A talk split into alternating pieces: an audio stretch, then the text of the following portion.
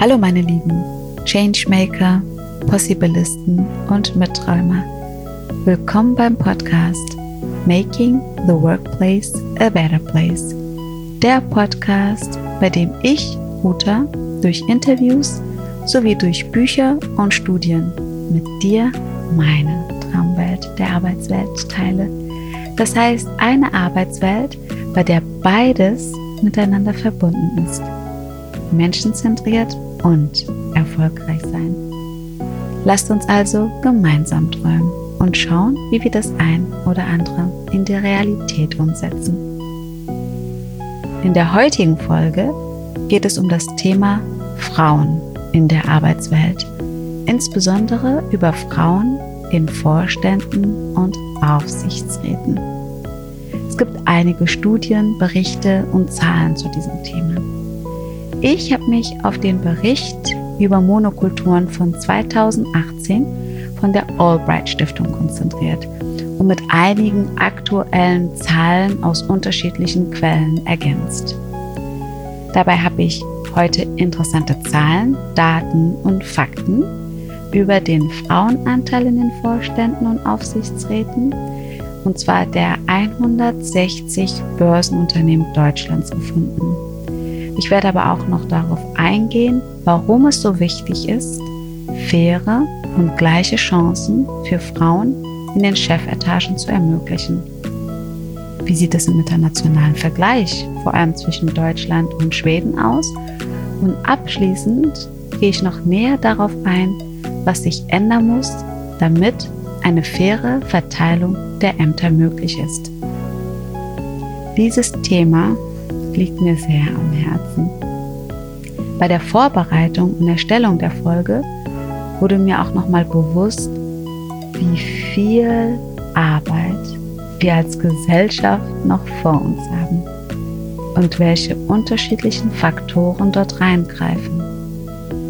Aber auch wie viele Bereiche noch erkundet werden müssen, damit man dieses Thema in Gänze verstehen und etwas daran ändern kann. Irgendwo wollte ich einfach anfangen. Und somit habe ich mich entschieden, mit Frauen in Aufsichtsräten und Vorständen anzufangen. Ich wünsche dir ganz viel Freude beim Reinhören. Ich hoffe, es wühlt dich auf und bringt dich zum Nachdenken und zeigt dir auf, wie wichtig es ist, über dieses Thema zu sprechen und ein Teil der Veränderung zu sein. Egal welches Geschlecht du hast. Gerade euch Männer brauchen wir an unserer Seite. Ihr seid Teil des Problems und somit auch Teil der Lösung. Mich haben einige Erkenntnisse wütend gemacht. Nicht wirklich überrascht, aber noch einmal aufgezeigt, dass es an der Zeit ist, eine Veränderung hervorzurufen. Ich habe eh den Eindruck, dass 2020 eine große Chance ist und mit sich birgt, über radikalere Veränderungen zu träumen und diese umzusetzen. Also lasst es uns machen. Männer und Frauen sind gleichberechtigt. Der Staat fördert die tatsächliche Durchsetzung der Gleichberechtigung von Frauen und Männern und wirkt auf die Beseitigung bestehender Nachteile hin. Das steht im Grundgesetz. Einer der Gründe, weshalb 2016 ein Gesetz in Kraft getreten ist, das in den Aufsichtsräten von börsennotierten und mitbestimmten Unternehmen der Frauenanteil 30 Prozent betreiben muss. Das sind insgesamt 105 Unternehmen in Deutschland. Ich möchte mit einer Bestandsaufnahme beginnen und mit einer guten Nachricht, denn die 30% Quote wurde erreicht. Im Aufsichtsrat mit verbindlicher Quote sind sogar fast 35 Prozent und ohne Quote 27 Prozent. Daran erkennt man, dass eine Quote hilfreich und notwendig ist. Schauen wir uns die Situation in den Vorständen an. Da habe ich auch gute Neuigkeiten. Denn die Anzahl der Frauen in Vorständen der 160 deutschen Börsenunternehmen steigt stetig an. Wenn wir aber genauer hinschauen, überwiegen die schlechten Nachrichten. Diese Information hat mich am meisten geschockt. Denn der Zuwachs an Frauen im vergangenen Jahr war so gering, dass er in etwa dem Zuwachs an Männern entspricht, die Thomas heißen. Thomas ist im September 2018 der häufigste Name in den Börsenvorständen. Und es gibt mehr Thomasse und Michaels als Frauen insgesamt. In Zahlen sind es 60 Thomasse und Michaels und 56 Frauen insgesamt. Das entspricht 8% Frauenanteil. Die aktuellen Zahlen sprechen von 9,2 Prozent, also 64 Frauen. Im Umkehrschluss bedeutet es, und das muss man sich mal auf der Zunge zergehen lassen, dass 91 Prozent männlich sind. 91 Prozent, das sind 633 Männer. Und 66 Prozent der Vorstandsgremien, da sitzt keine einzige Frau. Besonders häufig sind Frauen in den Chefetagen von Telekommunikationsunternehmen, gefolgt von der Automobilbranche und von Transport- und Logistikunternehmen. Weibliche Vorstandsmitglieder sind in erster Linie vor operative Bereiche wie Produktion oder Logistik verantwortlich und für die Bereiche Personal und Finanzen. Dagegen befindet sich bei den börsennotierten Energieversorgern und Medienunternehmen keine einzige Frau im Vorstand. SAP galt ja letztes Jahr noch als Vorzeigeunternehmen dass sie die erste Vorstandsvorsitzende hatten. Leider dauert es nicht lange an und sie ist nicht mehr Co-CEO und ein Mann ist wieder alleine an der Spitze. Siemens hat in den letzten Tagen eine neue Frau in den Vorstand als Arbeitsdirektorin ernannt. Alles andere wäre ehrlich gesagt aber auch inakzeptabel gewesen. Also viel Erfolg, Judith Weise und vielen Dank, liebe Janina Kugel an dieser Stelle. Über ein Drittel, die von der Vorschrift betroffen sind, haben sich 0% als Ziel gesetzt. Und das im Jahr 2019. Dies ist erstmal der Status quo in Deutschland. Aber wie sieht es im internationalen Vergleich gerade mit Schweden aus? Schweden und Deutschland sind zwei Länder mit ähnlichen gesellschaftlichen und wirtschaftlichen Herausforderungen. Der Frauenanteil in den Führungsteams der größten schwedischen Börsenunternehmen ist jedoch wesentlich höher als in Deutschland. In den Vorständen ist er sogar etwa doppelt so hoch. Bei den schwedischen Großunternehmen ist ein frauenloser Vorstand nicht mehr denkbar. Noch einmal zum Vergleich. In Deutschland sind es 66 Prozent der börsennotierten Unternehmen mit 0 Prozent Frauenanteil im Vorstand. Ein ausgeglichenes Geschlechterverhältnis im Top-Management erreichen in Schweden bereits 10 Prozent. In Deutschland kein einziges der 30 großen Börsenunternehmen. Zwei bekannte schwedische Großkonzerne haben sogar mehr als 50 Prozent Frauen im Vorstand. Aber wie kommt es zu solch verheerenden Zahlen? Einmal, die unternehmerischen Vorteile gemischter Führungsteams sind in Schweden bereits breiter in den Unternehmensführungen verankert als in Deutschland. An den deutschen Unternehmensspitzen dominiert eine männliche Monokultur. Thomas rekrutiert Thomas und der wiederum einen Thomas, der ihm sehr ähnlich ist. Nicht nur in Geschlecht und Nationalität, auch in Alter, Herkunft und Ausbildung entsprechen die neu rekrutierten Vorstandsmitglieder der Thomas-Schablone und sind nahezu exakte Spiegelbilder der bestehenden Vorstände. Von Repräsentanz der deutschen Gesellschaft kommt in den Führungsetagen wenig an. Das ist überhaupt nicht attraktiv für Top-Managerinnen. Im Gegenteil, es ist sehr frustrierend. Wir sprechen hier nur von der Vielfalt zwischen männlich und weiblich. Über die anderen Vielfaltskriterien sprechen wir nicht einmal. Das ist ein ganz anderes Thema und hat noch eine viel längere Reise vor uns. In Deutschland sind immer noch mehr Frauen hauptverantwortlich für die Erziehung der Kinder sowie Betreuung der Eltern und arbeiten häufiger in Teilzeit. Vorstands- und Aufsichtsratmitglieder von Aktiengesellschaften müssen aktuell ihr Mandat bei temporärer Abwesenheit vorübergehend ruhen lassen. Viele Prozesse in der Personalentscheidung sind heute von Verzerrungen und Vorurteilen geprägt.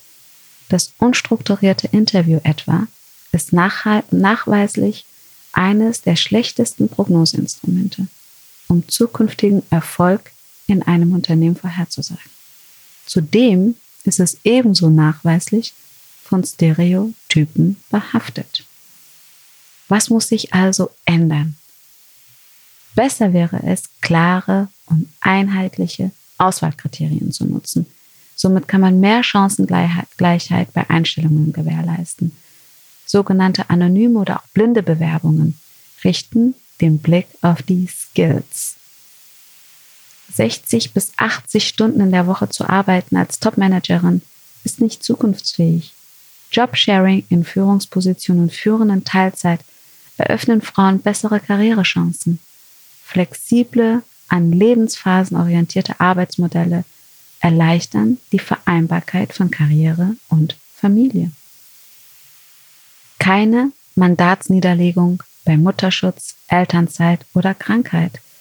Es läuft gerade eine hervorragende Initiative namens Stay on Board, die von einflussreichen Frauen und Männern initiiert wurde, um das gesetzlich endlich ändern zu lassen. Frauen müssen in die Ausschüsse. Die Berufung von Frauen in die Nominierungs- und Besetzungsausschüsse ist unabdingbar. Denn die Praxis zeigt, Frauen würden für weitere Positionen eher Frauen vorschlagen. Das Elterngeld muss anders gestaltet werden, so dass es am Ende von Vorteil ist, wenn mehr Männer länger in Elternzeit gehen als die zwei Monate. Wir brauchen auch mehr Kinderbetreuungsplätze. Wichtig bei der ganzen Sache ist jedoch eine langfristige Frauenförderung auf allen Ebenen im Unternehmen. Es ist notwendig, die Repräsentanz von weiblichen Führungskräften auf allen Hierarchieebenen zu fördern. Das Gesetz sollte daher für alle Führungskräfte gelten und sich nicht nur auf die beiden oberen Führungsebenen konzentrieren. Wir dürfen dabei das Tempo nicht aus den Augen verlieren. Denn bleibt es bei der Veränderungsgeschwindigkeit von heute, werden Unternehmensvorstände mit 40 Prozent Frauen erst 2056 Wirklichkeit. Warum ist es so wichtig, dass mehr Frauen in Chefetagen sitzen? In einer gerechten Gesellschaft müssen Männer und Frauen gleichberechtigt in allen Bereichen und auf allen Ebenen teilhaben können.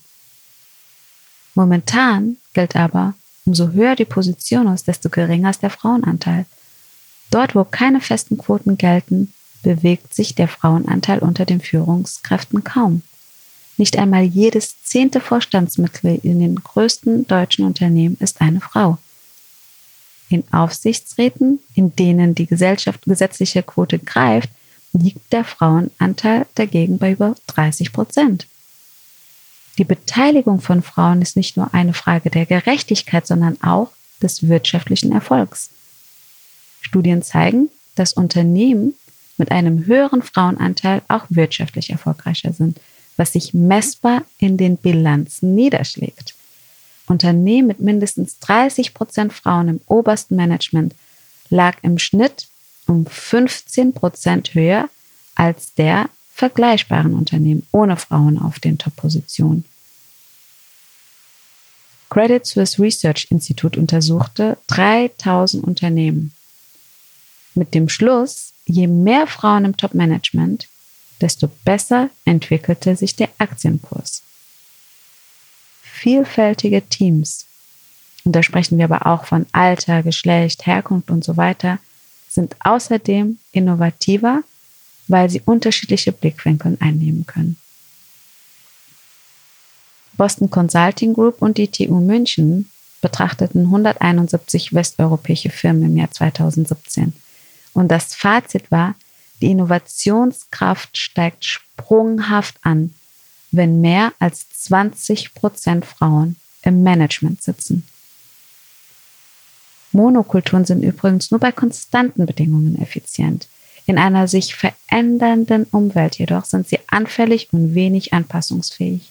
Nur wer den Blickwinkel ändert und die Monokultur überwindet, wird in dieser schnell veränderlichen Zeit am Ende erfolgreich sein. Die Erwartungshaltung der jungen Generation hat eine ganz andere Selbstverständlichkeit. Für sie ist es ein Attraktivitäts- und Bewerbungskriterium. Und somit ist es um, unumgänglich für Unternehmen, sich diesem Thema zu widmen, wenn sie weiterhin relevant bleiben wollen. Dazu kommt, dass der demografische Wandel keine andere Wahl zulässt, als Frauen zu fördern. Puh, was für Zahlen, Daten und Fakten. Was heißt das konkret und wie lautet mein Appell? Angela Merkel hat es vor einigen Wochen schon gesagt. Sie habe null Toleranz für null Prozent Frauenanteil in Aufsichtsräten. Da kann ich mich ihr nur anschließen. Eigentlich bin ich nicht für die Frauenquote. Aber ich glaube leider nicht mehr an eine andere Möglichkeit. Die Zahlen stellen das auch nochmal unter Beweis. Sogar die CDU bestrebt einen paritätischen Frauenanteil bis 2025 und will das auch gesetzlich verabschieden. Bald wissen wir dort mehr.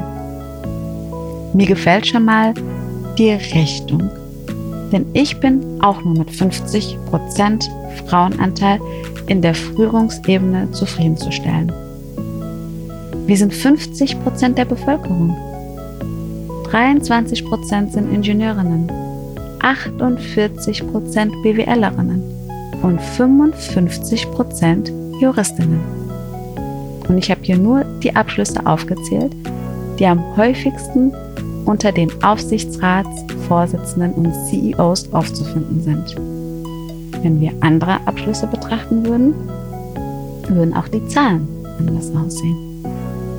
Somit habe ich keine Erklärung für eine niedrigere Quote als 50 Prozent. Wenn dir etwas anderes einfällt, freue ich mich von dir, ein Gegenargument zu hören. Die aktuelle Ministerin für Familie, Senioren, Frauen und Jugend, Dr. Giffey, weist darauf hin, dass Gesetzgebungen alleinen aber nicht ausreichen. Um den Kulturwandel in den Unternehmen weiter voranzutreiben, braucht es eine kritische Öffentlichkeit. Und damit sind wir gemeint. Menschen und Initiativen, die hinschauen, was Unternehmen tun und in Debatten Stellungen beziehen. Da müssen wir hinkommen. Wir müssen lauter werden und dürfen nicht aufgeben. Das Beispiel von Zalando zeigt es auf. Es lohnt sich, denn es geriet mit seiner Zielvorgabe 0% heftig unter öffentlichen Druck und korrigierte dann 2019 in eine Selbstverpflichtung von 40% im Management. Es ist so wichtig, dass es sich schnell ändert. Warum? Weil wenn es so weitergeht, wird es noch über 30 Jahre dauern, bis in den Vorständen zumindest 40 Prozent Frauen aufzufinden sind. Und da sprechen wir noch nicht von 50 Prozent. Sollen und wollen wir das so akzeptieren? Wenn Thomasse und Michaels nicht deutlich wird, dass es sich hier eindeutig um Vorurteile und strukturelle Missstände handelt und keinerlei Reflexion und Offenheit zeigen, den eigentlichen Status quo, das eigene Verhalten sowie ihre eigenen Privilegien zu hinterfragen, wird sich nichts ändern. Aber wir, und damit meine ich alle, denen das auch ein Dorn im Auge ist, und davon überzeugt sind, dass wir unglaublich talentierte, kluge und fähige Frauen haben, wir müssen laut sein und solche Statements und 0% Zielsetzung zur Schau stellen. Dafür brauchen wir eigentlich auch die Thomas und Michaels. Ich bin Optimistin und die zukünftigen Thomasse bestätigen es. Also die, die keine Bühnen mehr nutzen und dass auch Frauen mitdiskutieren dürfen. Die, die selbstverständlich in Elternzeit gehen. Die, die selbstverständlich in Teilzeit arbeiten. Die, die verstehen, dass es wirtschaftlicher, zukunftsfähiger, VUCA-fähiger und spaßiger ist, mit Frauen zusammen am Tisch zu sitzen. Mein Traum wäre es, wenn wir nicht nur Thomas und Michaels durch Brigittes und Michaelas ersetzen, sondern auch durch Mohammeds und Sodis. Auffällig ist auch, dass wenn wir über Diversity sprechen, nur von Gender gesprochen wird. Diversity bedeutet aber noch viel, viel mehr. Sexuelle Orientierung, Herkunft, Religionszugehörigkeit, körperliche Einschränkungen, Alter, etc. Davon sind wir noch viel, viel weiter entfernt. Aber da müssen wir hinkommen. Ich bin gerne Feministin und halte mich da an der Definition von Chimanda Ngozi Adichie.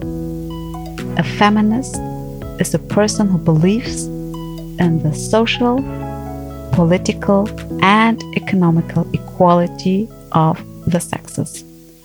Eigentlich sollten wir alle, unabhängig vom Geschlecht, Feministen sein und uns stark machen für eine diversere Welt, eine diversere Arbeitswelt, eine diversere Politiklandschaft und diverseren Modewelt. Das war mein Wort zum Sonntag. Danke fürs Zuhören ich wünsche dir einen wunderschönen Tag. Let's all be feminists and be the change we want to see in the world. Bis bald, deine Ruta.